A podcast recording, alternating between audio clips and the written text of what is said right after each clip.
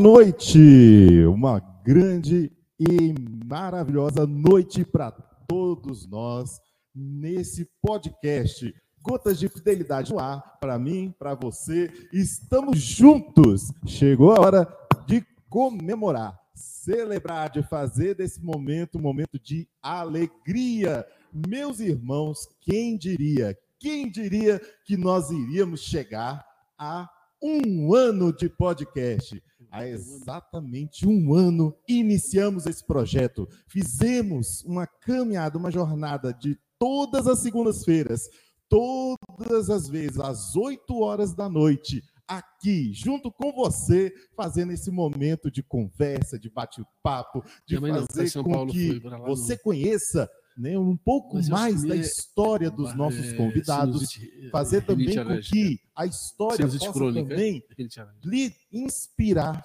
para poder ir evangelizar, para poder fazer também acontecer na sua comunidade, na sua paróquia, na sua casa, enfim, na sua vida. Então, hoje é o momento em que nós vamos rememorar um pouco essa nossa história através né, de uma história marcante da nossa Arquidiocese de Brasília. Vocês já sabem de quem eu estou falando. Então, se prepare. A história de hoje é maravilhosa.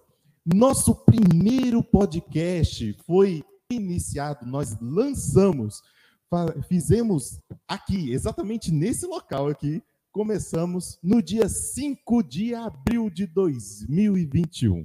Estava eu aqui, Henrique e o Felipe Almero fazendo esse momento né, de apresentar para cada um de vocês a proposta de como é que nós iríamos alimentar de conteúdo esse podcast para cada um de vocês que estavam aí do outro lado. E, querendo ou não, foi muito bom, porque cada um de vocês, você especialmente, fez com que esse podcast alcançasse cada vez lugar mais longe falamos com muitas pessoas e cada uma delas em, no seu lugar, né, onde ela, ela participa, foi pessoal que estava em comunidades, pessoal que também era padres, sacerdotes, trouxemos também alguns influenciadores católicos que também nos deram a graça de como é a sua vida particular. Cantores também estiveram conosco, profissionais da saúde também. Um dos primeiros né, podcast, o segundo na realidade. Né, tivemos aqui a, uma, uma psicóloga e tantos outros caminhos que nós ouvimos, é, permeamos né, essa história com a nossa e, e tiramos dela um pouquinho do Evangelho de Cristo. Né? Aqui dentro ficou gravado, eu tenho certeza, aqui no coração de cada um ficou gravado uma mensagem, uma alegria, um desejo de ser melhor, um desejo de buscar mais a Deus, de estar junto do Senhor, por meio de cada uma dessas histórias que nós vivemos. E eu convido vocês a hoje estar aqui junto conosco no episódio número 50. Olha que bênção! 50 episódios, exatamente quando nós fazemos aniversário, um ano de Gotas de Fidelidade podcast. E para que nós possamos criar, manter e fazer com que cada segunda-feira possa acontecer esse encontro com você aqui, a escola de fidelidade, a qual está aqui, né, a propagandazinha, para que Oi?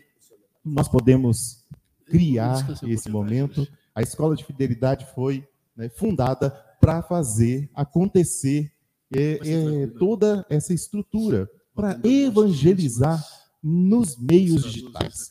E por isso que nós queremos que você também faça parte. Olha só, nós lançamos agora faz pouco tempo, faz umas duas semanas, um novo grupo de estudos. O grupo de estudos deste ano de 2022 está com uma temática maravilhosa, que é o Catecismo da Igreja Católica. Imaginou você ir aprofundando, conhecendo os detalhes, transformando aquela doutrina da fé em prática no seu cotidiano, no seu dia a dia? Wesley, é isso que é a nossa Padre proposta Wesley, de fazer parte do grupo de estudos fiel. O grupo de estudos fiel terá como nosso orientador, nosso formador principal, Padre Wesley Macedo, ele que faz conosco já diversas é, formações, nos ajuda aqui com as celebrações na casa de missão da comunidade católica Fidelidade da Cruz. E você já é, já conhece ele aí, arroba Padre Mas, é, Wesley Macedo, você a, encontra ele lá no Instagram na também. E porque ela ontem, se tornou bisavó. Ontem acabou a nossa promoção, avô. nosso é, primeiro cupom de descontos Desde... que fornecia para você uma, um jeitinho mais barato né, de entrar nesse grupo. Hoje, Hoje ao final segunda, do né? podcast, né? eu vou anunciar é um, novo, um novo plano para que você possa participar. Algumas pessoas já mandaram direct, mandaram mensagem, pedindo, gente, Sim. eu não tinha saldo, eu não tinha jeito de fazer a, a na, até, até ontem, não dava para fechar. Então, beleza, vamos te dar uma nova chance. Eu vou pedir um novo licença para o Paulo. Para que você também faça parte. Nós já Agora temos eu sou o conselheiro para mais atenção. quantidade de gente conosco e ainda cabe mais. Cabe com certeza, é que nem coração de mãe. Leva todo mundo e sempre que vier mais, vamos a, até o limite da plataforma. Aí sim, é a plataforma que manda, senão a gente não consegue atender com qualidade de cada um de vocês, tá bom? Espere até o final desse podcast para saber o que nós temos para oferecer para você para o novo grupo de estudos fiel de 2022 com o nosso Catecismo da Igreja Católica. Olha que maravilha. Já temos a primeira aula, que é gratuita, está aqui no canal, tá? Para fazer parte, para ser junto conosco escola de fidelidade. Amém? Então, depois dessa apresentação, vamos, enfim, chamar né, nosso querido fundador da comunidade católica Fidelidade da Cruz, para que ele possa nos apresentar o nosso convidado especial do dia de hoje. Tá bom? Deixa eu. Eu sou meio multitarefa aqui, né? Então, é... tchau, gente. Fiquem com Tainan, fundador da comunidade Fidelidade da Cruz. Boa noite, pessoal. Boa noite a todos. Hoje nós estamos aqui em festa e eu estou com uma missão extremamente complexa. nós temos nada mais, nada menos aqui do que Sua Excelência, nosso bispo auxiliar aqui de Brasília, Dom José Aparecido. Muito obrigado, Dom José, por vir nos visitar, por nos dar esse momento de alegria, né, por celebrar conosco esse aniversário de podcast e, sobretudo, na Semana Santa, né? Senhor, como é que o senhor está? Seja bem-vindo. Muito obrigado, um convite que eu aceitei de muito bom grado. É, era para ser a semana passada, mas uh, o pó de Brasília atacou a minha garganta e eu não consegui vir. Então fica, uh, ficou para hoje e eu uh, tenho muito, muito gosto de falar sobre o tema que você me pediu. Que bom, então hoje nós vamos tratar sobre vocação. E quem melhor para falar sobre vocação senão o nosso bispo, né? nosso pai espiritual. E de uma forma muito especial, a gente fica muito feliz porque na história de Dom José Aparecido houveram muitos momentos de escuta, né, Dom José? Porque assim, a escuta para o sacerdócio, depois a própria escuta para as missões que Deus foi dando para o senhor ao longo da igreja, e hoje a escuta para ser bispo, né? Que é uma tarefa que o senhor desenvolve aí pelo menos uns oito trabalhos como bispo da igreja, além de auxiliar de Brasília, né? E aí, assim, a gente estava aqui comentando, pessoal, antes de começar, justamente sobre o lema episcopal de Dom Aparecido, né? que é o ofício deve ser é, exercido com amor, é isso? E aí, antes da gente falar de vocação, é, já tratando como chamado, a vocação é um serviço que a gente vai prestar a Deus e à própria igreja e aos irmãos. E eu queria começar assim, já dando um salto lá para frente, que é justamente sobre por que, que você escolheu esse lema? É, sempre me comoveu muito aquela passagem do Evangelho é, em que Jesus dialoga com São Pedro depois da ressurreição. Né? É, e mostra é, as fragilidades de Pedro, mas também o grande amor que ele tinha por Jesus. Né? Então, São Pedro, em várias ocasiões, mostrou a sua fragilidade, a, sua impulsividade é, generosa, mas também algumas bobagens que ele fez e falou. Né? É, logo depois da, de Jesus não tinha sido nem a carne nem o sangue que tinham revelado alguma coisa a ele, que é que Jesus é o Messias, e Jesus começa a anunciar a paixão, diz: Não, isso nunca vai acontecer, nós não vamos deixar. E Jesus falou: Afasta-te de mim, Satanás, porque não pensas como Deus, mas como os homens. Né? Então, São Pedro tinha esse. E tudo por amor, né? tudo pelo grande amor que ele tinha por Jesus. Só que eh, houve aqui, nesse, nesse preciso momento, uma inflexão no ministério de, na vida de Jesus e da vocação de Pedro também, que é, é compreender a, o papel da cruz na vida de toda pessoa que é chamada ao serviço de Deus. Então, São Pedro, a partir dali, é, foi refletindo, foi meditando, e só depois, na, só no, quando aconteceu o mistério da paixão, morte, ressurreição do Senhor, é que ele chegou a uma plena compreensão da, do, do mistério da cruz. Né? Então, naquele, naquele dia em que Jesus se encontra com São Pedro, ele pergunta: Pedro, tu me amas? Se eu não estou errado, a palavra grega, o verbo grego empregado na primeira pergunta é se eh, me amas com amor de amizade, filéu, né? o amor de filia. Eh, e logo depois, aliás, ágape. Eh, e Pedro responde: Senhor, eu te amo, eu sou teu amigo, filia. Depois, de novo, Jesus pergunta e, e, e a, cada, a, cada, resposta de Pedro ele diz apacenta as minhas ovelhas, né? É, Pedro pergunta, Jesus pergunta com, sobre o amor sobrenatural, amor de ágape, de, de obla, oblação de si, e Pedro responde: Eu sou teu amigo. Depois Jesus desce um pouquinho e fala assim: Pedro, tu és meu amigo? Ele sou. é, então, apacenta as minhas ovelhas, apacenta os meus cordeiros, apacenta o meu rebanho, e confia a Pedro a missão. É, a vocação de Pedro se deu em diversas etapas, mas essa é, é, a gente poderia considerar o ápice da declaração do que ele deveria fazer é, no serviço do reino de Deus. Santo Agostinho, lendo essa página, é, e a resposta, vendo a resposta de Pedro, Senhor, tu sabes tudo, tu sabes que eu te amo, né? é, comenta, começa a comentar assim, sit amoris officium pascere dominicum gregem, eu traduzo já, é, é, seja ofício de amor ou dever de amor, apacentar o rebanho do Senhor, como foi fragilidade, a negação do Senhor, né? a fragilidade de Pedro. E é, levando em conta esse o, amor que eu tenho por esse evangelho e o, a, a, deliciosa leitura de Santo Agostinho sobre essa página, essa frase me tocou muito. Né? Já tinha sido citada por Bento XVI em algumas ocasiões, por São João Paulo II num discurso aos bispos muito famoso, e, e eu tomei conhecimento dela uh, bem antes de ser bispo. Né? Mas naque, naqueles dias eu escolhi essa frase para pensar que, para um canonista, falar de ofício é importante. É, para um padre, falar de amor é importante. Né? Não, há, uh, não há vocação sem amor. Né? Então, eu quis misturar as duas coisas. Eu trabalhei quase 20 anos uh, para a igreja como canonista, como eh, homem especializado no direito canônico, e não queria é, deixar é, a frialdade do direito tocar a, a, profundidade da minha alma. Então, foi uma, um grande presente de Deus ser chamado para trabalhar em Brasília, onde o povo tem muito coração, né? e um coração largo, amplo, quente, amoroso. Né? Então, me senti muito amado aqui em Brasília desde o começo. E é, prestar o serviço de amor, apacentar o rebanho de Deus, alimentar o, o povo de Deus com a, os tesouros da palavra, dos sacramentos e do serviço de comunhão. Então, é isso que me toca nesse lema que é comentado por Santo Agostinho, que é dado pelas palavras de Santo Agostinho. Rapaz, já começa assim, né, pessoal? Já começa bem.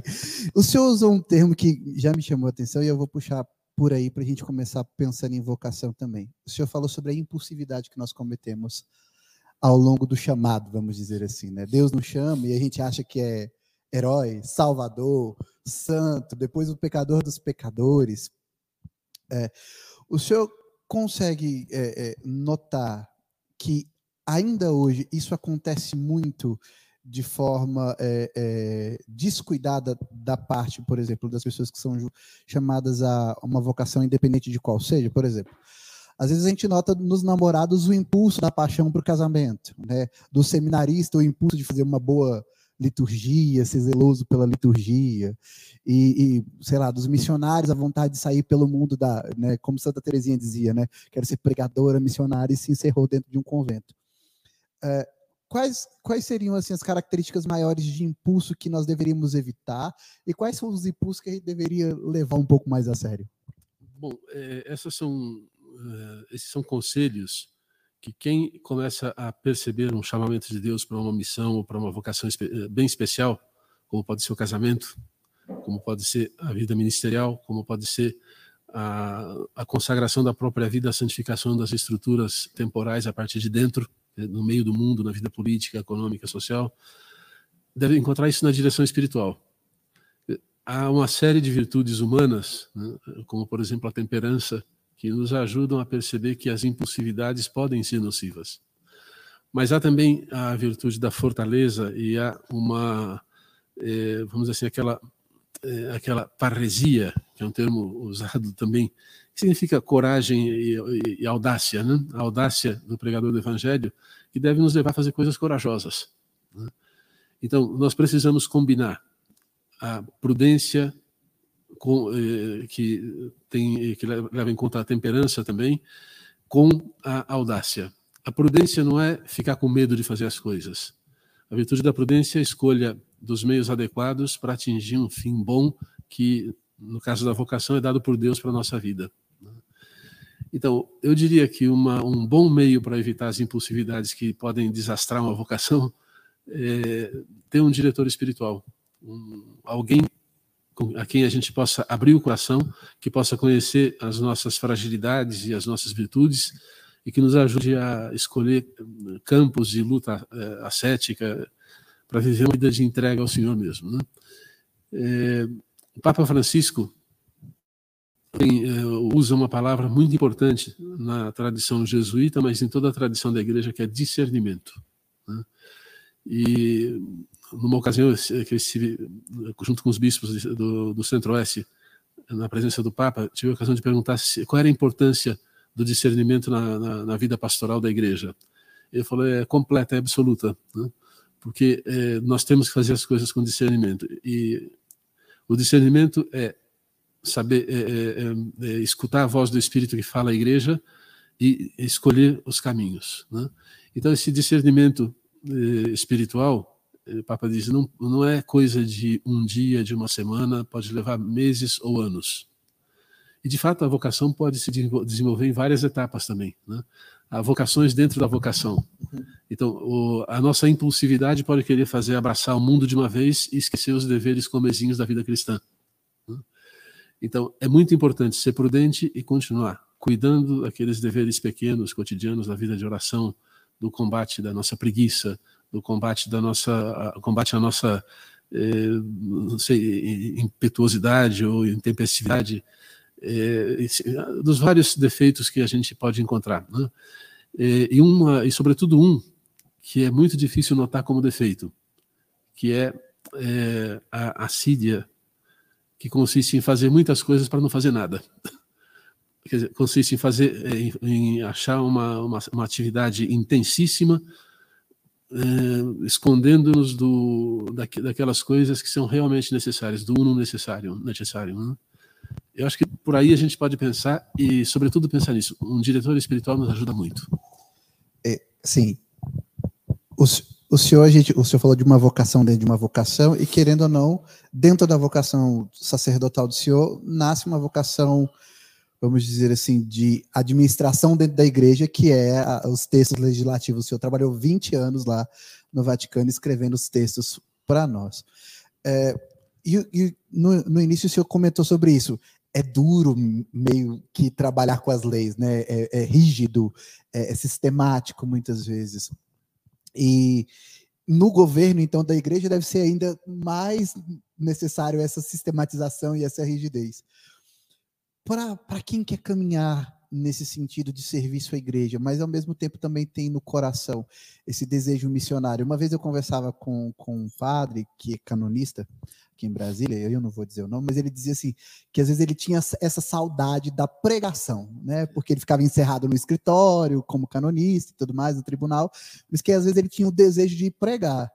E eu fiquei olhando para ele, eu falei, o senhor quer celebrar uma missa agora? a gente estava na casa da comunidade, ele estava dando uma formação para nós.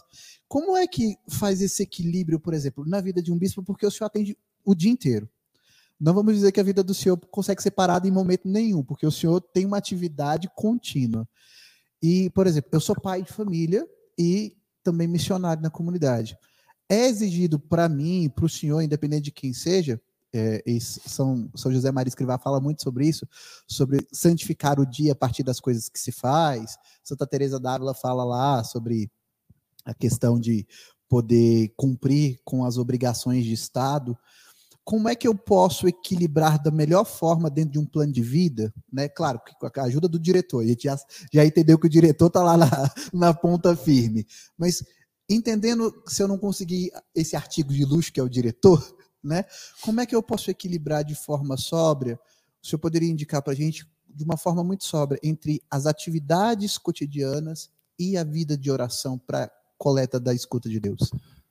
Bom, eu acho que vale a pena sempre voltar para o Evangelho. Né? Então, quando nós vemos aqueles que são chamados por Cristo para alguma coisa, nós vemos que é, tudo nasce de um encontro com o Senhor e às vezes é, esse encontro se dá na miséria de alguém a adúltera, é, a samaritana no poço de Sicar, né? é, que mais? São pessoas que encontraram é, várias pessoas, Mateus, o Levi, no, lá no Telônio, que cobrava impostos, era considerado pecador público também. Então, são pessoas que se encontram com Jesus aonde eles estavam, quer dizer, onde Jesus passou procurando uh, ensinar, anunciando o reino de Deus. É, nós precisamos nos lembrar disso, que eh, os, nós somos chamados todos os dias a renovar o nosso encontro com o Senhor. Né? E não é só na capela, escondido diante do sacrário, que eu renovo meu encontro com o Senhor. Mas sem aquele encontro com o Senhor, escondido uh, diante do sacrário, com as páginas do Evangelho abertas, auscultando, como diziam os médicos, o coração de Cristo, quer dizer, procurando perceber uh, eh, quais são os diferentes ruídos que fa faz o coração, ou silêncios que faz o coração do Senhor na nossa vida. Então, é nesses encontros é, com Ele que o Papa Francisco, de que o Papa Francisco fala também é, na Amores Letícia, no Evangelho Gaudium, né, lá pelo número 260, ele fala como é doce, né, como é suave estar diante do Santíssimo Sacramento simplesmente para ser visto por Jesus não para falar com ele, nada, para ser olhado por ele, para ser velado por ele.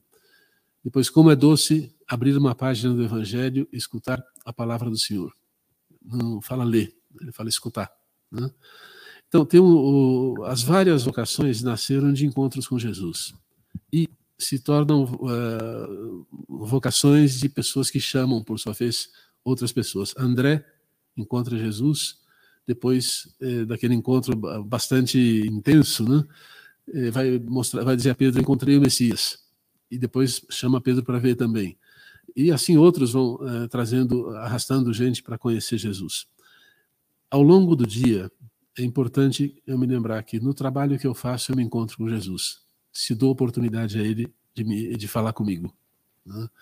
Se estou com os ouvidos do coração atentos para auscultar a vontade de Deus, para perscrutar as coisas mais íntimas que o Senhor tem a me dizer, para discernir a vontade de Deus para aquele trabalho, naquele momento, naquele instante. Né? Talvez eu não, aquele convite orais sem cessar eh, seja difícil de, de eh, perceber se eu não tenho ideia, se eu não tenho a ideia clara de que trabalhando uma hora bem, como fazendo daquilo uma oferta agradável a Deus, eu estou fazendo uma hora de contemplação, né? que tem a mesma graça de uma hora de contemplação diante do Santíssimo, porque se trata da vontade de Deus. Né? Então, a nossa vocação, é, no fim das contas, eu não quero esticar demais a minha fala. Continua, por favor. por favor, a gente quer ouvir, fica à vontade. É repassar aqueles encontros com, com Jesus. Vê, quando nós lemos o Evangelho, a gente pergunta o que é oração, a gente vai lá, Senhor, o meu servo está lá em casa, está doente, está é, e Jesus fala assim: então vamos para lá. Ele fala assim: não, basta uma palavra e o meu servo será salvo. Né? E Jesus disse que não encontrou tamanha fé em Israel, que era um pagão. Né? Então, olhando para esse diálogo, a gente pensaria assim, mas isso não é oração, isso é uma conversa. E o que é oração? Se não é um diálogo com o Senhor que eu posso levar é, para o ambiente de trabalho, é um diálogo interior que é, prossegue no desejo ardente de, de estar com Ele. Né? É, falar com Jesus como colega de trabalho. Né? Senhor, aqui, nesse trabalho que eu faço, por exemplo, sou carpinteiro. Né? Acho que Jesus entende um pouquinho disso também. Né? É, tratar das peças da, dos móveis que eu tenho que fazer, do meu, do meu trabalho, né? sou marceneiro, é, enfim, depois das outras coisas que, que, eu faço, das outras profissões que eu tenho, tratar de amor com Jesus fazendo aquelas coisas. Né?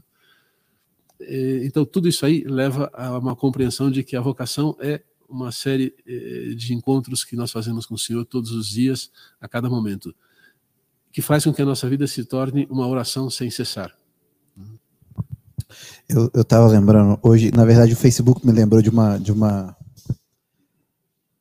Teve uma lembrança do Facebook que eu conversava com uma moça que já faleceu, a Luciana, ela era da comunidade Shalom. E era uma menina muito boa, e numa das conversas que, eu, que a gente tinha, é, eu, eu escrevi até a frase assim: o nosso sim para sempre se reverbera no sim de hoje, de cada dia. São José Maria Escrivá, se eu não me engano, no Forge, ele fala muito sobre se você é estudante e tu quer ser santo, tu tem que fazer aquele ofício de estudar como se fosse a tua santificação, né? A obrigação de santificação, porque é a tua santificação. Então, na verdade, é, pelo que a gente vai entendendo, então o nosso problema não está que nós não procuramos a Deus, é que nós muitas vezes escondemos a nossa relação com Ele nas coisas que nós fazemos. Sim. Então a gente passa o dia, às vezes, dizendo que está trabalhando sem fazer daquilo encontro com Deus. E aí reclama do trabalho porque não quis encontrar com Deus lá. E dentro de todas essas estruturas, o, o perigo que a gente tem de transformar a vocação em algo. Como é que eu posso dizer isso? Apenas espiritual, que é o que muitas vezes vai impedir com que a gente viva a vocação, não é isso? É, se eu pensar na minha vocação como já São Francisco de Sales comentava no, no seu livro mais famoso, né, é, Filoteia, a vocação, as várias vocações, a diversidade das vocações. Ele fala, não é, é uma desordem se um pastor quiser ser monge, como é uma desordem se um monge quiser trabalhar como pastor. Né? É uma desordem a dona de casa, mãe de família, deixar os seus afazeres para ficar o dia inteiro na igreja. Né? Porque Deus está esperando essa dona de casa, mãe de família, no cuidado dos filhos, no cuidado da família, assim como o pai também. Né? Então, é muito importante que a gente se lembre disso, que no cumprimento dos deveres de Estado, que nós assumimos na presença de Deus, está o cumprimento da nossa vocação. E a vocação não é tanto é, o, o fazer coisas, mas estar na presença de Deus enquanto fazemos essas coisas. Quando o São José Maria foi inaugurar o hospital da Universidade de Navarra, né, é, o médico que tinha sido encarregado por ele de construir tudo aquilo falou: Padre, agora que nós fizemos a universidade, o hospital, é, o que é que nós devemos fazer? O senhor pediu que nós fizéssemos está aqui. Ele falou: Olha, acho que você está enganado. Eu não pedi para vocês construírem nem um hospital, nem uma universidade. Eu pedi para vocês se santificarem construindo um hospital e uma universidade, que é outra coisa. Né? Então, é, o nosso caminho de encontro com Deus é, se dá na nossa vida cotidiana. Sim, algumas pessoas serão chamadas para uma vida no Carmelo, nas Clarissas, aqui em Brasília nós temos uma, uma explosão de alegria nas Clarissas, a gente vê aquela, aquela vida intensa de contemplação das é, carmelitas, os beneditinos num hino de louvor permanente, né, e várias outras, várias outras comunidades. Mas a maior parte das pessoas, que são os fiéis leigos, vão encontrar no seu caminho é, os sinais de que Deus, da, da, santidade que Deus deseja para eles. Né? E aí não há forma. Né? É, nós precisamos escutar ou auscultar, como o médico escuta para fazer o diagnóstico, né? Eh, as batidas do coração.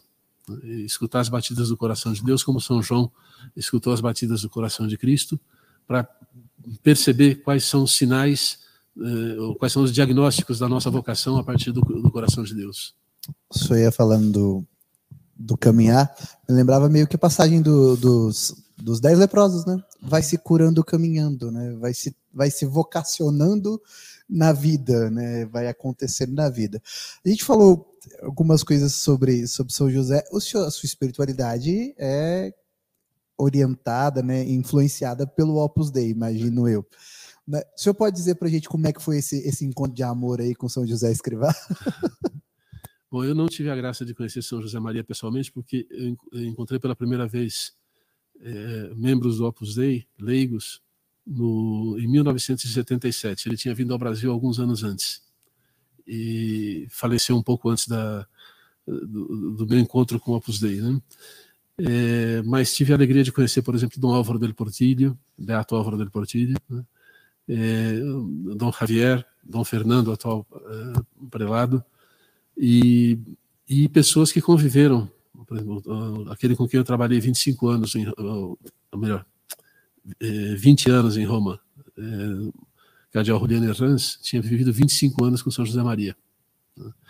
Ele, é, como era, além de canonista, sacerdote, cardeal, era médico, é, então foi ele quem se aproximou de São José Maria quando ele teve a parada cardíaca, né?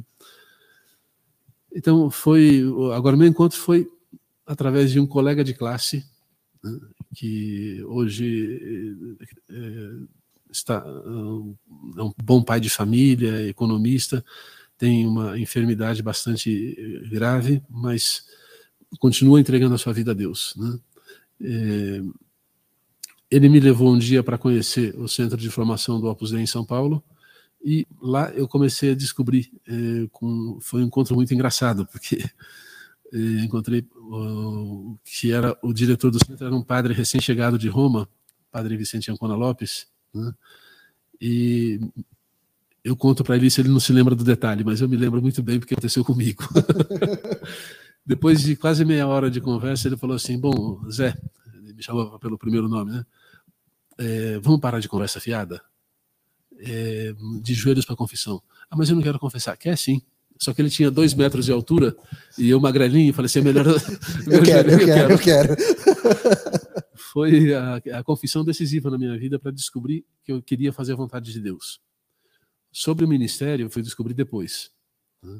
O senhor ainda não era, então, seminarista? Não, era seminarista. Não, eu era estudante, queria fazer engenharia, estava fazendo o último ano do colégio e preparação para o vestibular. Né? Então, foi nesse contexto.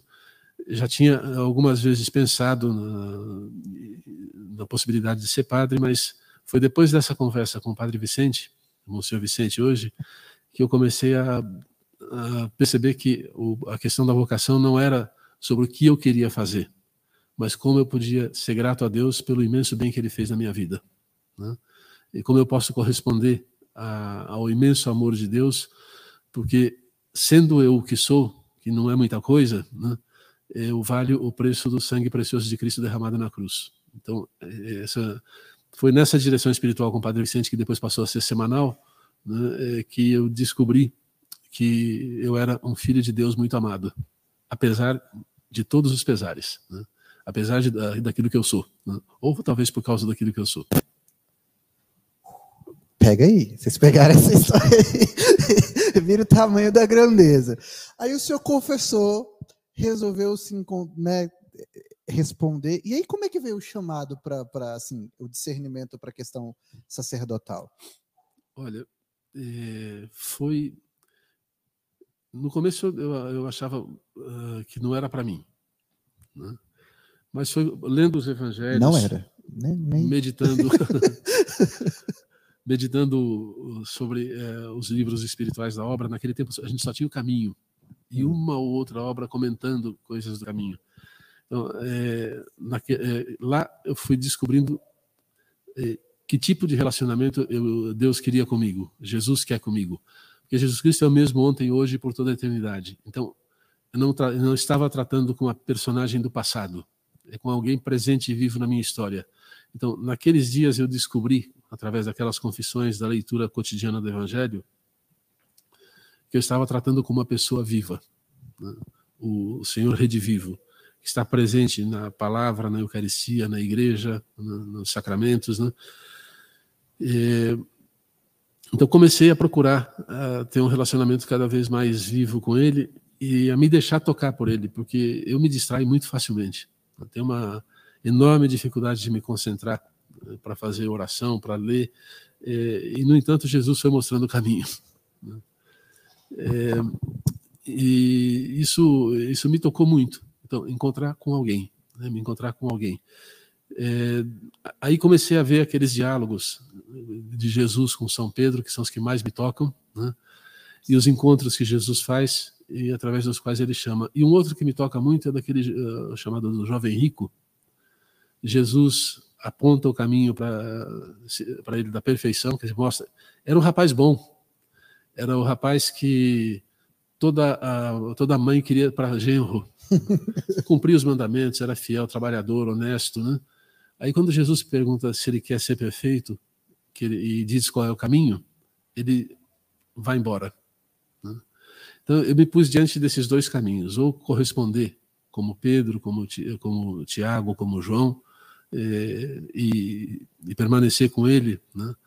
Eh, mesmo com muitas, com muitas quedas eh, do tipo das de Pedro, Tiago e João, e pedindo a Deus a graça de não eh, de sempre ter o arrependimento final né, para não ficar como Judas né, é, na história da, da, salvação minha e da, daqueles que passam a vida comigo ou o caminho do jovem desse jovem rico que provocou uma grande tristeza no coração de Cristo né.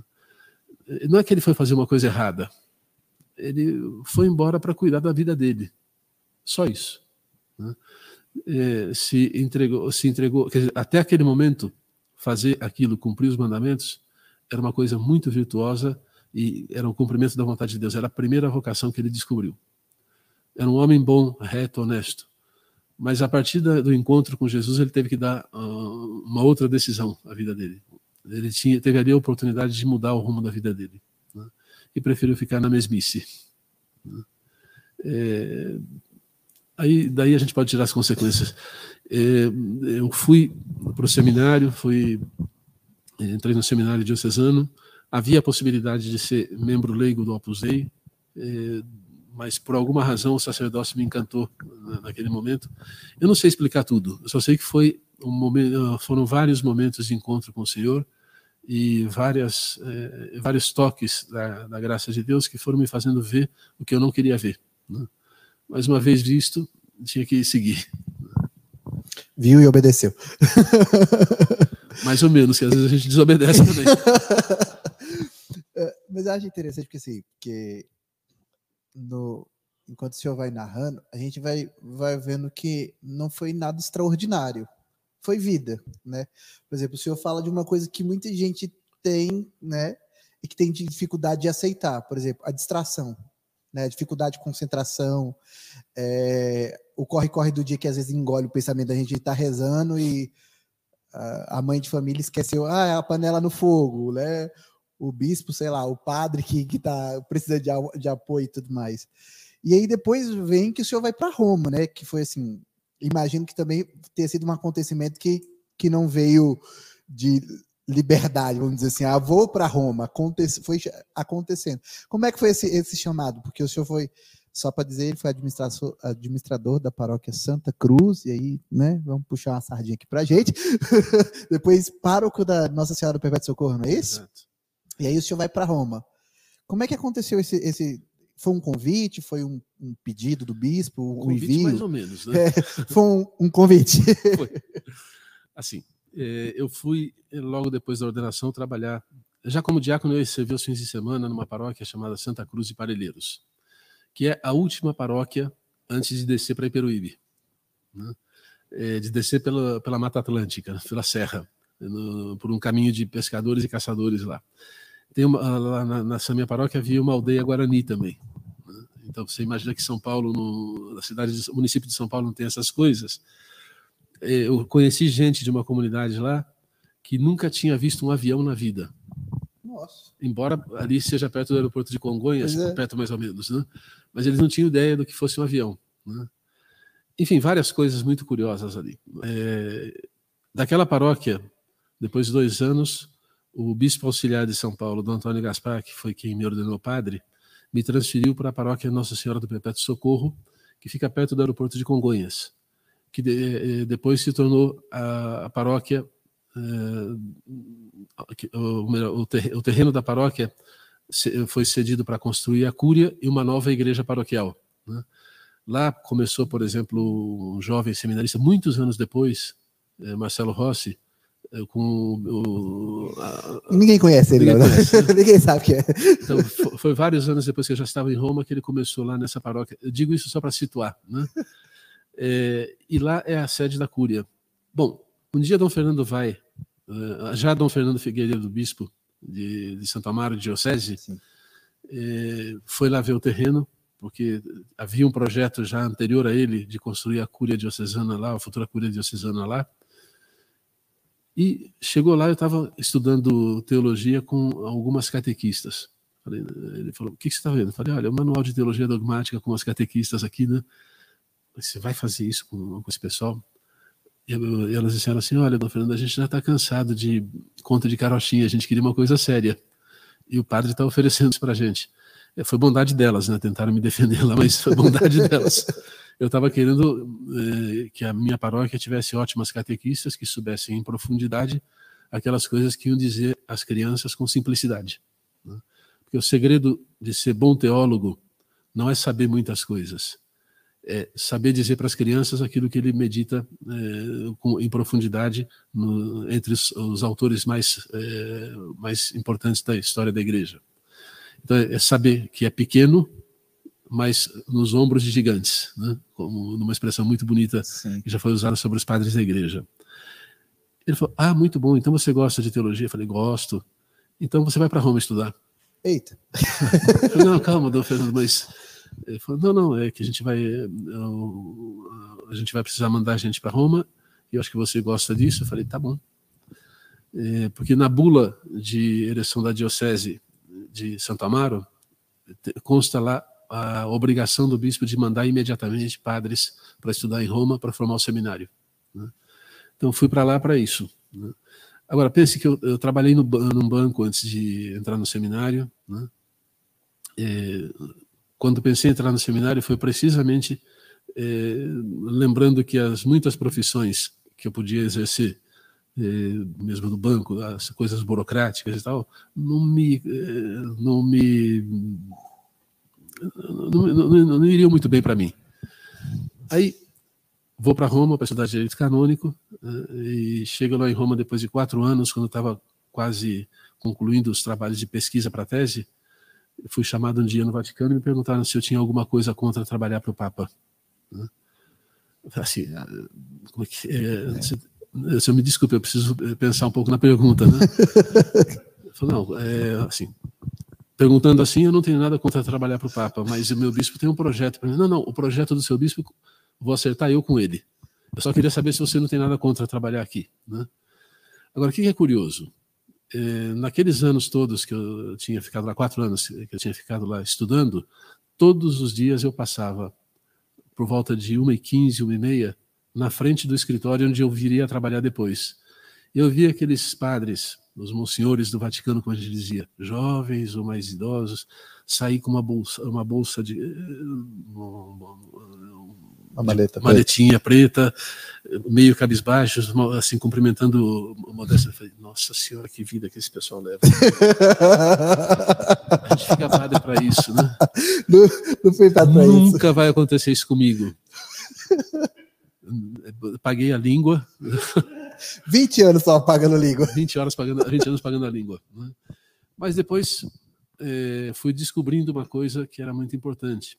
O meu papel lá não era mexer com papelada, era cumprir a vontade de Deus trabalhando naqueles papéis, trabalhando naquela função que a igreja me deu. Agora, o que é bonito disso? Depois de muitos anos, eh, meditando para escrever um, um, artigo sobre a, a vocação, sobre eh, como uma pessoa que trabalha na Cúria Romana pode viver santamente. E qual é o significado de ter um padre trabalhando com coisa de direito? Né? E, e, aí, conversando um dia, a gente, o meu chefe de vez em quando me levava para as montanhas lá perto de Roma para fazer a subida, né? entre parênteses. É, a primeira vez que ele me levou, eu falei assim: vou deixar esse velhinho para trás. Comecei a subir correndo Não deu 15 minutos, eu estava lá esbaforido e ele subindo um pé depois do outro, tranquilamente, respirando. E subiu, me foi, foi me esperar lá para cima. para ver que o orgulho da juventude faz mal também, né? Isso era o secretário, no caso. Era, eu, eu era o secretário dele. Ah, tá. E era o secretário do conselho. Bom, o que aconteceu? Conversando com ele, ele falou: Olha, você é presbítero. O presbítero é cooperador da ordem episcopal. Né? É, nós estamos trabalhando com é, o, o, bispo da Igreja Católica, né? assim o Papa é chamado também, né? com o, o, Vigário de Cristo. Ele é bispo para toda a Igreja Católica e é bispo para a Diocese de Roma. Então, o seu papel aqui é ser cooperador do Papa, né? fazendo aquilo que, é, que o Papa te encarrega de fazer para que ele possa exercer a vocação dele de ser centro de, visível de unidade da Igreja, de ser é, aquele que proclama o depósito da fé e anuncia o evangelho a todos os povos. Então você está colaborando para que o Papa faça isso de modo sério e de, de modo atento. Então a, a sua vida espiritual deve se concentrar nisso. Eu estou trabalhando para que a voz do Papa não se cale. Nossa. É, a minha missa é a missa do Papa. Eu celebrava quase sempre eh, na capela com uma ou duas pessoas, lá na casa onde eu morava. Né?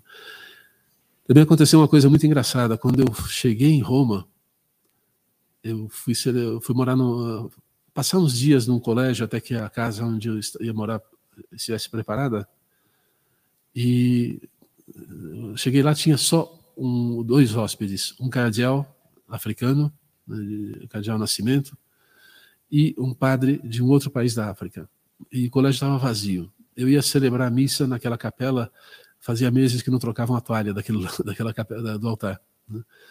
Então deu uma saudade naqueles dias. Tinha dia que eu ia para a capela quase chorava de saudade da minha, das minhas duas paróquias, né? da Santa Cruz e de Nossa Senhora do Perpétuo Socorro. E o Cajal Nascimento um dia me chamou de lado e falou assim: Olha, está com muita saudade, está sofrendo muito? Eu falei: Um, pouco, um bocado. É, eu vou te ensinar um truque. Quando você estava na sua paróquia, você celebrava para as multidões, não é assim? Falei, é, a maior parte das vezes para muita gente. Né? E se deliciava em pregar para as pessoas, em celebrar um culto agradável a Deus para os seus fiéis.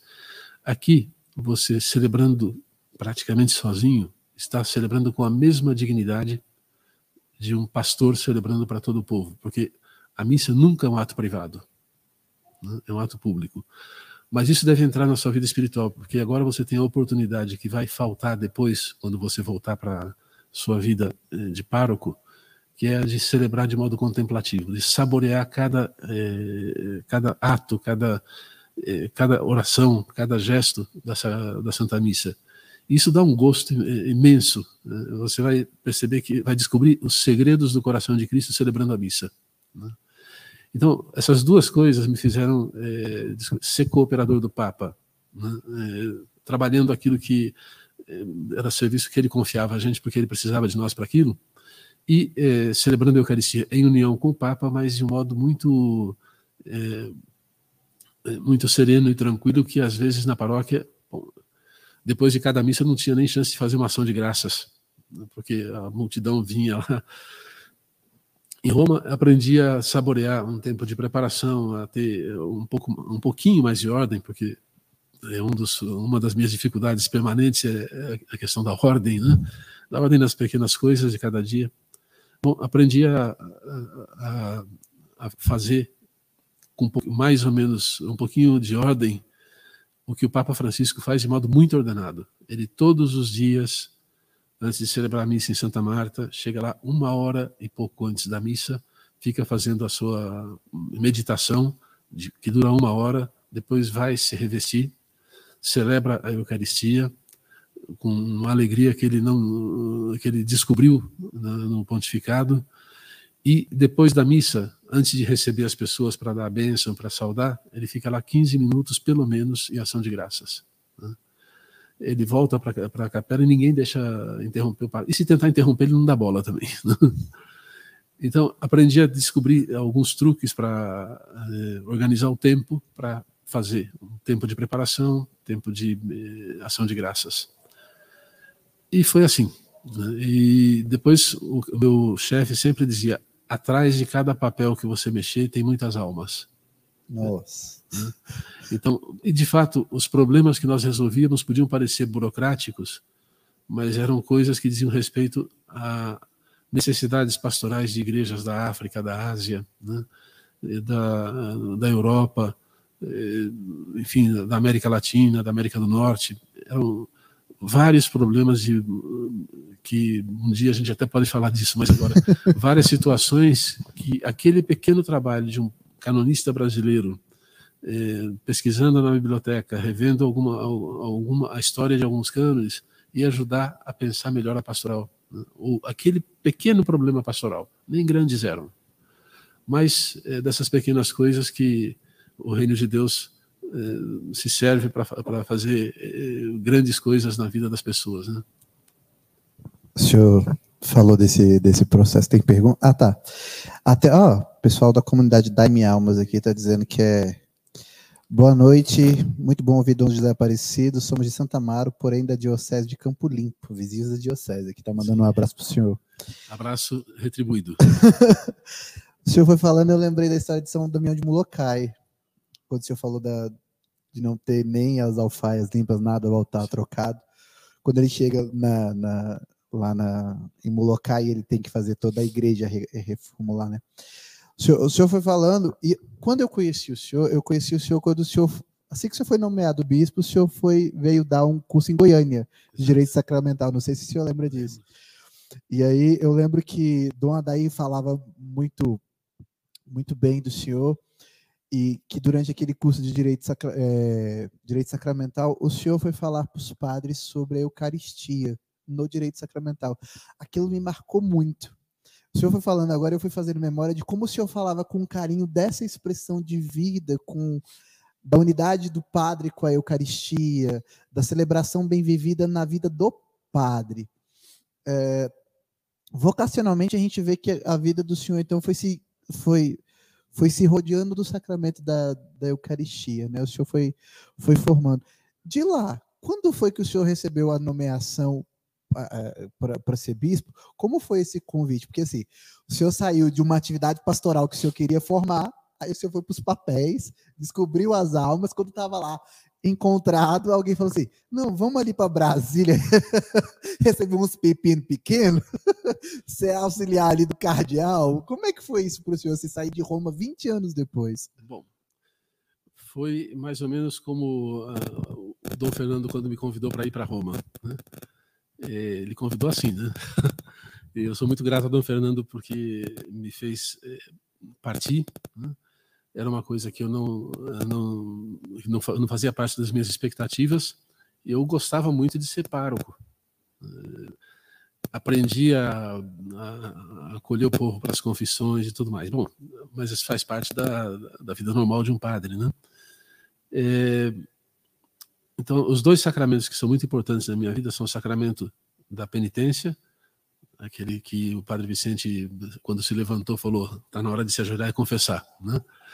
Então, a, a beleza do, desse encontro com o Padre Vicente, para mim, é marcante até hoje. Eu me lembro como se fosse hoje. Né? E eu tenho grande carinho e amizade por ele, porque ele me fez mudar a vida. Né? Não é que eu não me confessasse, mas aquela foi especial. Né? É, um dia, era dia 24 de abril de 2013, o cardeal Uelê, prefeito da Congregação para os Bispos, me telefona estragando a hora do meu café. Às 10h15 todos os dias a gente interrompia o trabalho por ordem do chefe para tomar um café, saía do escritório e deixava tudo lá, depois voltava para começar a trabalhar com mais atenção. Né? Então, quando eu ia tomar o café, ele fala assim: olha, poderia passar aqui embaixo, eu preciso falar com o senhor. E aí ele começa com uma conversa longa sobre a minha vida, sobre a minha família, sobre. É, o, ele perguntou se. Até achei engraçado, porque ele sabia da minha relação com o Opus Dei, né? É, em geral, a gente não, não fala nem muito nem pouco. Não, quer dizer, se a ocasião de falar, muito bem. Porque é, ele falou assim: então, o senhor. É, mais ou menos foi assim. no, o Santo Padre, depois de perguntar muita coisa, o Santo Padre está pensando eh, em fazer do senhor eh, bispo auxiliar de Brasília. Né? É, o, eu sei que, como o senhor é, da, é, sócio da Sociedade Sacerdotal da Santa Cruz, do Opus é, o pessoal da obra não costuma dizer não para o Papa, né? Já jogou essa na mesa. Eu falei, mas eu posso pensar um pouquinho? Pode. Então o senhor traga a carta aqui amanhã e pense quanto quiser. Mais ou menos assim, né? Estou caricaturando um pouquinho, mas os termos foram esses. Né? Então o senhor traga a carta dizendo que sim ao Papa, né? e o senhor pode falar com seu diretor espiritual, com, pode fazer o retiro, para confirmar para confirmar no seu coração o que o senhor já confirmou com a sua palavra para o Papa.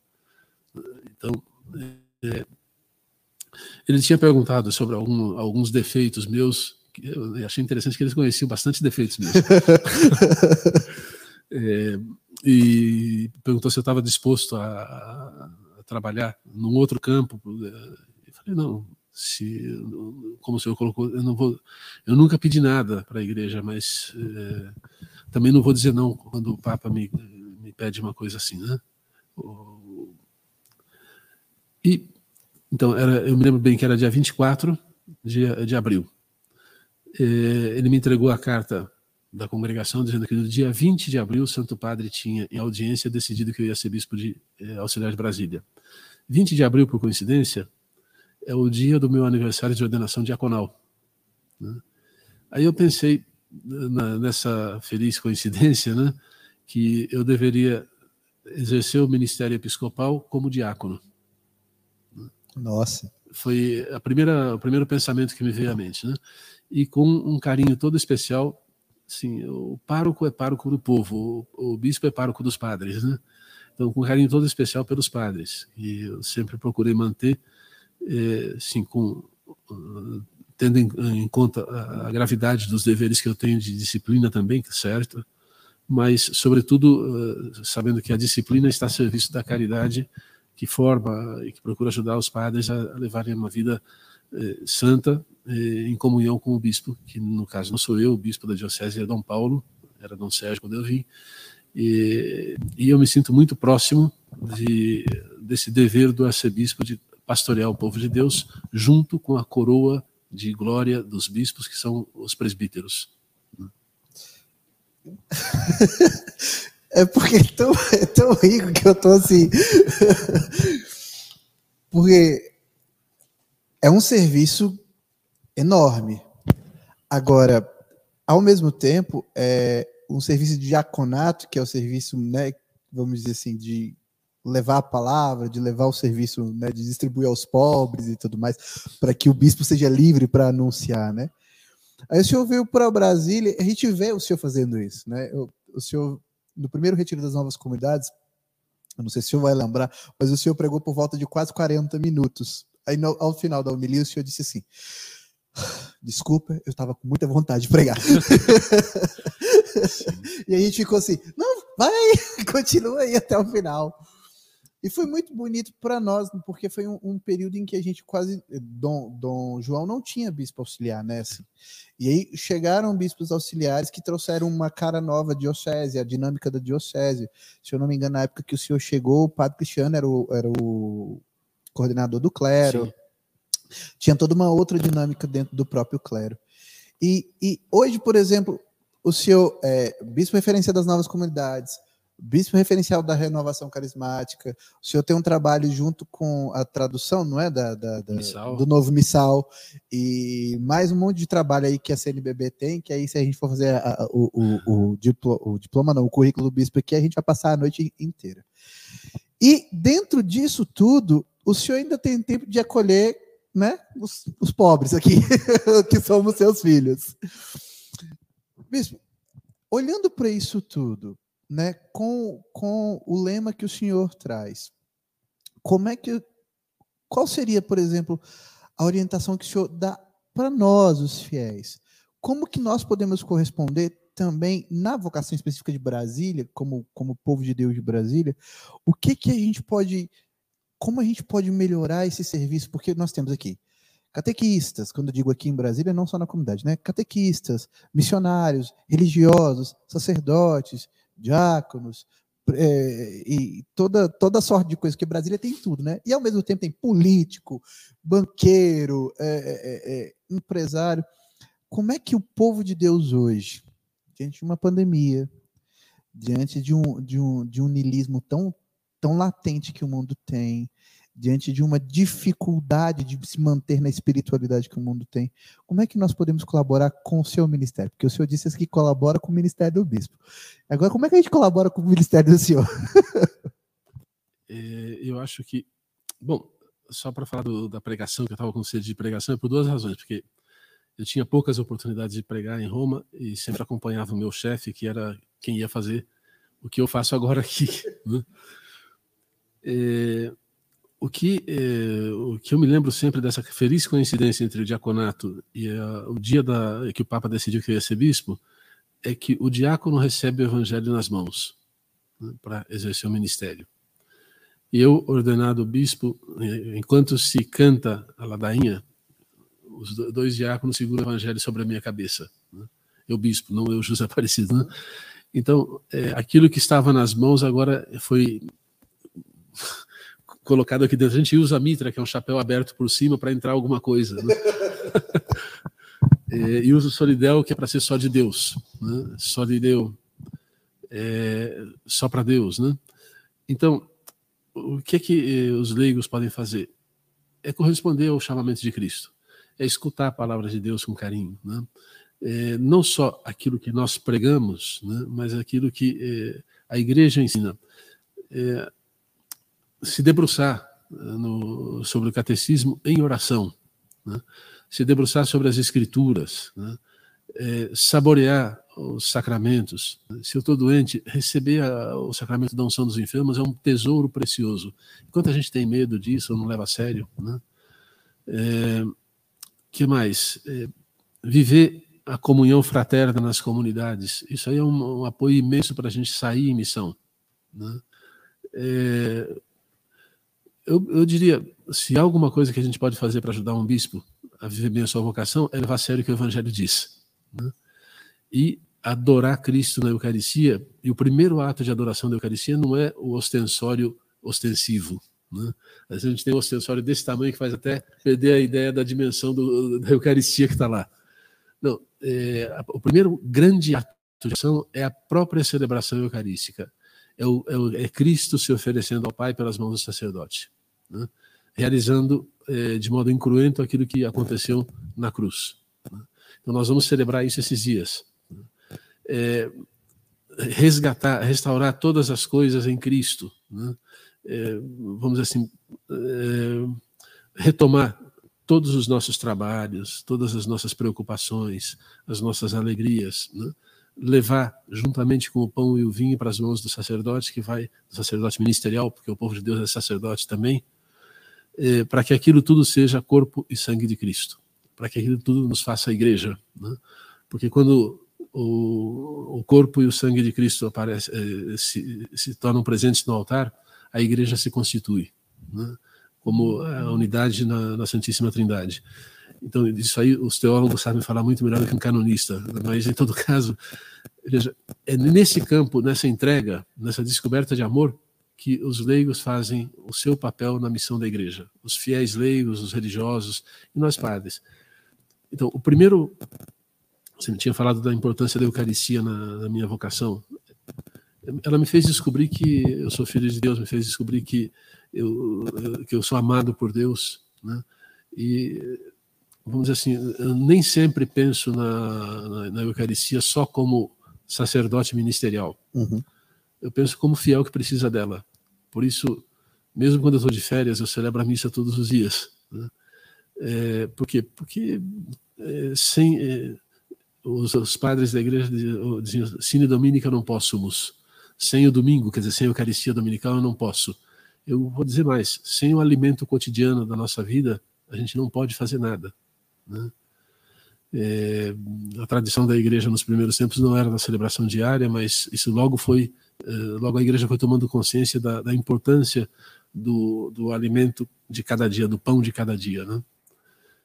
Que eu me perdi um pouquinho, mas é, só gostaria de dizer isso aqui. É muito importante a gente lembrar que a nossa vocação, é, em primeiro lugar, é a vocação comum de todos os batizados, que é ser santos e apóstolos. Né? Essa, essa vocação se, vai se determinando na nossa vida de acordo com sucessivos chamamentos de Cristo em serviços e ministérios em favor de toda a igreja e do povo de Deus. Né?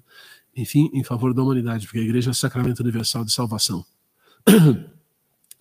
Então, é, se nós tomamos uma clara consciência de que nós recebemos do batismo a vocação comum, né, e ela se determina depois em, em, em vários é, serviços e ministérios no coração da igreja, aí o, todos vamos entender aquilo que disse Santo Agostinho. Eu sou feliz porque convosco sou batizado, mas eu tenho, temo pela minha salvação porque para vós, vós eu sou bispo.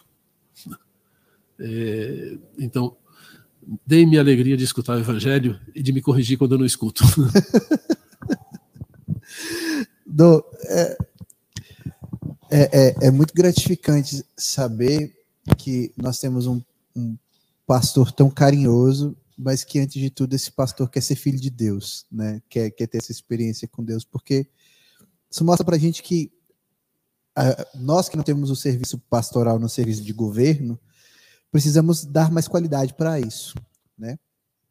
E de modo muito especial, assim, é, para as novas comunidades, não, não me arrogando como representante delas nesse momento, mas representando a elas todas em Brasília, é, eu queria que o senhor pudesse é, dirigir uma palavra para nós, enquanto novas comunidades, até porque nós somos um rebanho que foi confiado ao senhor também, né? O senhor é, o bispo referência das novas comunidades. É, o senhor já nos disse, né? Viver o batismo e a santificação e viver o evangelho. Já está claro isso aí. Né? Mas tem mais alguma coisa em que nós possamos nos dedicar? É, já fazendo merchan, a comunidade está agora com o grupo de formação para estudo do catecismo. Então vocês abrem o oi e vêm estudar o catecismo com a gente. vai ser até o Padre Welles aí que vai dar o curso, então a gente abre o oi e vem estudar o catecismo. Olha o que o bispo falou. Mas é, aqui na comunidade a gente tem muito isso de querer estudar bastante. Eu sempre disse isso para o senhor, a gente tem uma, uma busca de formar muito concreto. É, nesse sentido, eu gostaria que o senhor, como nosso bispo mesmo, como nosso pastor, dissesse uma palavra para as novas comunidades: olha, vão por este caminho, sigam por aqui, que esse caminho é o caminho que a Igreja de Brasília espera de vocês e que o Cristo espera. Bom, é, em primeiro lugar, é importante dizer que é, nós, a nossa vocação, a santidade ao apostolado, pode ser vivida como uma vocação, vamos dizer assim, não digo individual, mas é, de um serviço pessoal no coração da comunidade da comunidade eclesial. Mas pode ser vivida de modo associado. Muitas pessoas se unem ao redor de um carisma, quer dizer, de um dom do Espírito Santo, que está a serviço do bem da igreja. Né? Isso dá a ideia de uma comunidade nova. Ah, todas as outras coisas que vêm depois são acessórias, mas ter é, a certeza de que nós somos chamados para viver um serviço à igreja através de um carisma específico, que foi dado pela, por Deus, pelo Espírito Santo, através de uma ou de um grupo de, de uma pessoa de um grupo de pessoas, né? tendo esse carisma reconhecido pela Igreja, ele é caminho de santidade, né? Que exige a fidelidade àquele programa de vida próprio de cada comunidade, reconhecido pela Igreja. Né? É, então, o papel de quem recebe os carismas é defender os carismas, e o papel do bispo é controlar. Controlar como? Dando o selo de autenticidade dos carismas autênticos. Né? Então, é, o, os líderes carismáticos na igreja têm que sempre esse, esse lado, a, a, gloriosa liberdade de filhos de Deus dada pelo Espírito Santo e, ao mesmo tempo, a paternidade dos pastores que ajuda a discernir o que vem de Deus daquilo que pode ser fruto de orgulho, capricho ou vaidade. Né? Então, quando nós estamos com a igreja, é, nós podemos cometer alguns erros, mas o, o, nosso Senhor vai nos ajudar a, a, trilhar o caminho da salvação e da santidade. Então, é isso que eu peço. Né?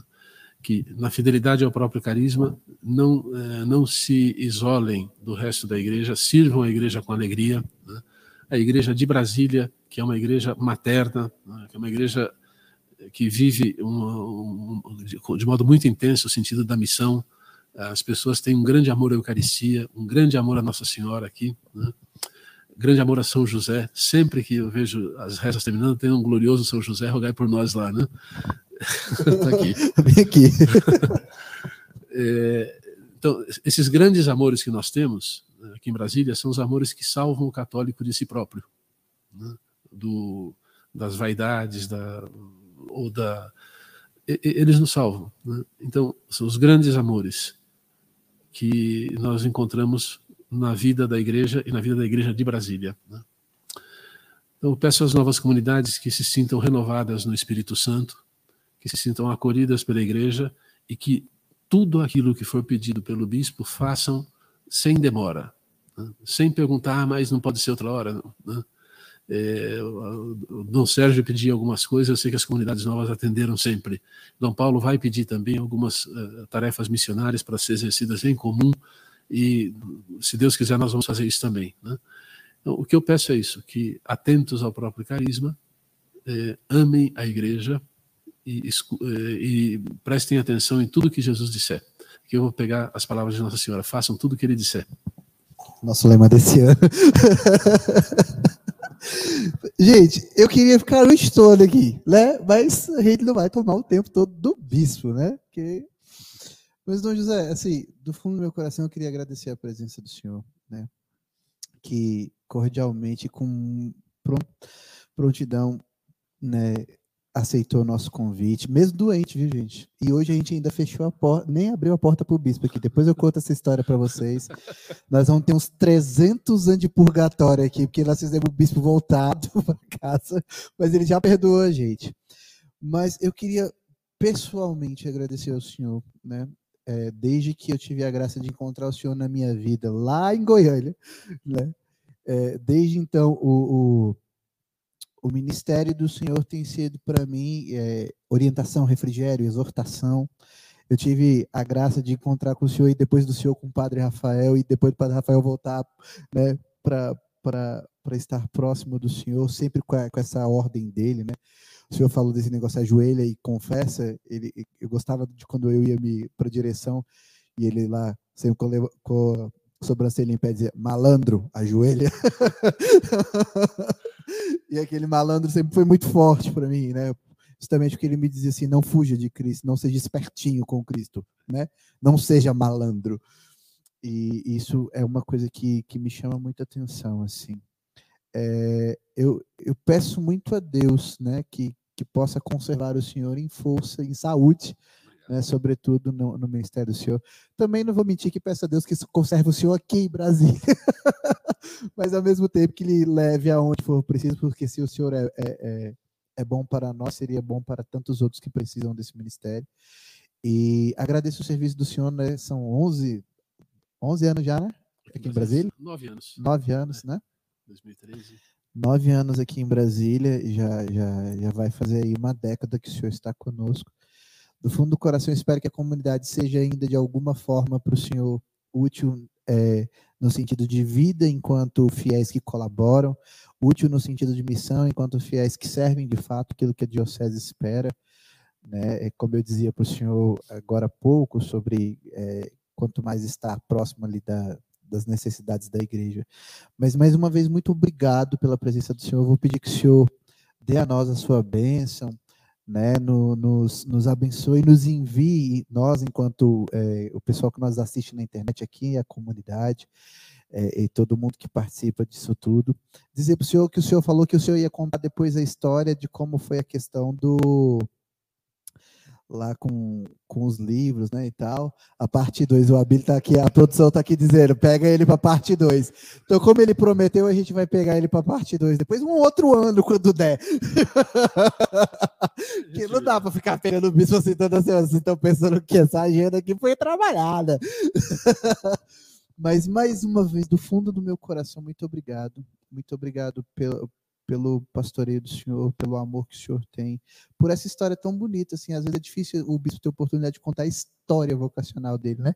Tem que falar de tanta coisa, ensinar tanta coisa, e eu espero que o Senhor possa, né, estar aqui, quando eu digo em Brasília, é, quanto mais é, o senhor puder, e também aqui em casa, não vou mentir, né? Quando o senhor quiser, o bispo mora perto, o dia que quiser celebrar aqui, vem celebrar conosco, a casa é sua. E mais uma vez, pedir que Deus abençoe o senhor, te guarde, te proteja e que o senhor possa continuar essa missão que é tão árdua, né? E de ser um colaborador do papo, um diácono, né? Para o serviço da igreja. É isso. Muito obrigado mesmo do fundo do coração. Pedir que o senhor nos dê a sua bênção para que a gente possa seguir. O Abílio quer falar alguma coisinha ali, a produção. Peraí. Deixa a produção dar os recados paroquiais. É isso. É, recado paroquial. então, eu prometi para vocês que ia passar a novidade né, do, do grupo de estudos Fiel para que você possa participar. Então, o site já está aí no chat. Você pode ir direto lá para a página para que você possa fazer a sua inscrição.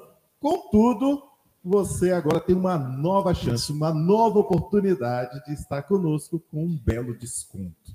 Você vai usar o cupom Eu Quero quando você colocar lá, eu quero, você vai receber um belo de um desconto e está conosco nesse grupo de estudos. Lembrando que ele só vai valer esse desconto até o nosso prim... segundo encontro, né? O primeiro está tá aí no canal do YouTube, você pode assistir gratuito, tá na faixa para cada um de vocês.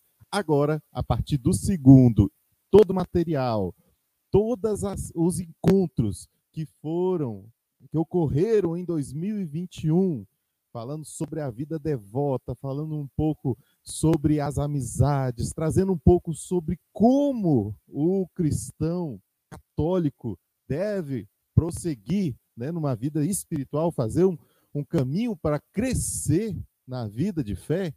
Esses 12 encontros de 2021 vão estar disponíveis para todos que entrarem na turma de 2022. Inclusive, foi o Tainan, fundador, que foi o nosso orientador de 2021.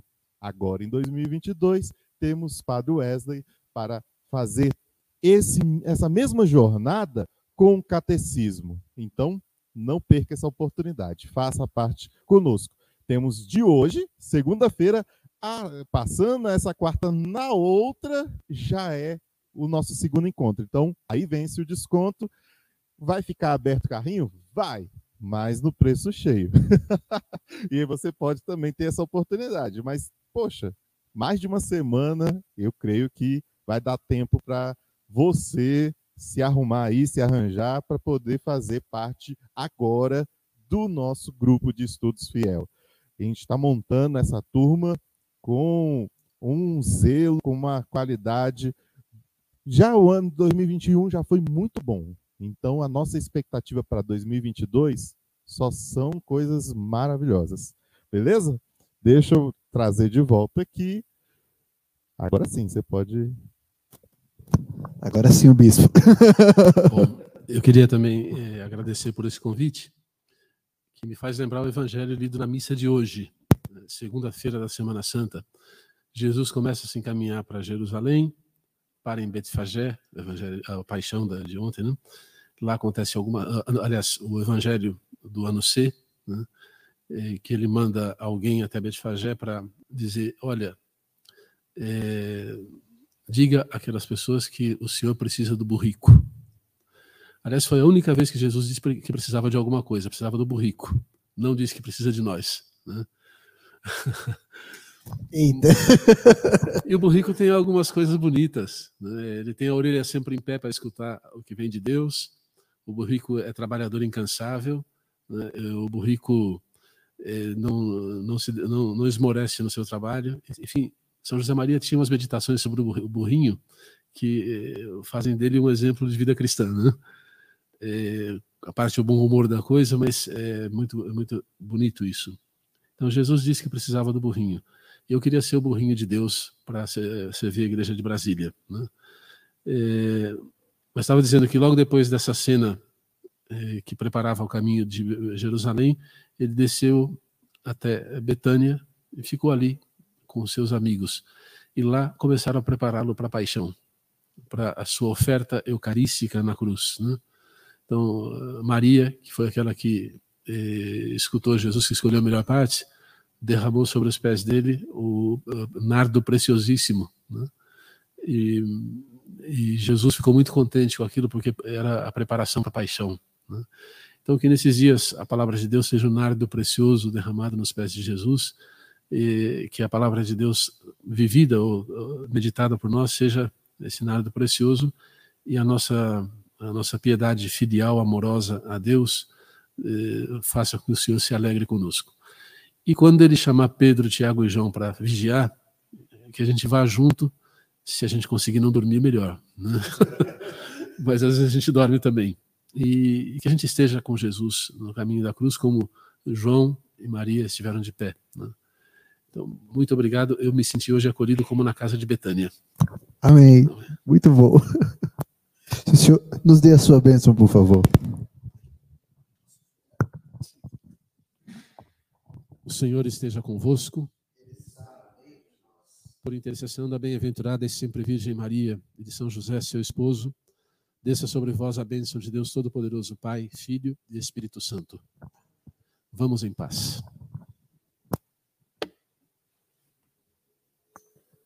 É isso aí, povo de Deus. Muito obrigado. Fiquem com Deus e até a próxima, se Deus quiser. Tchau, tchau.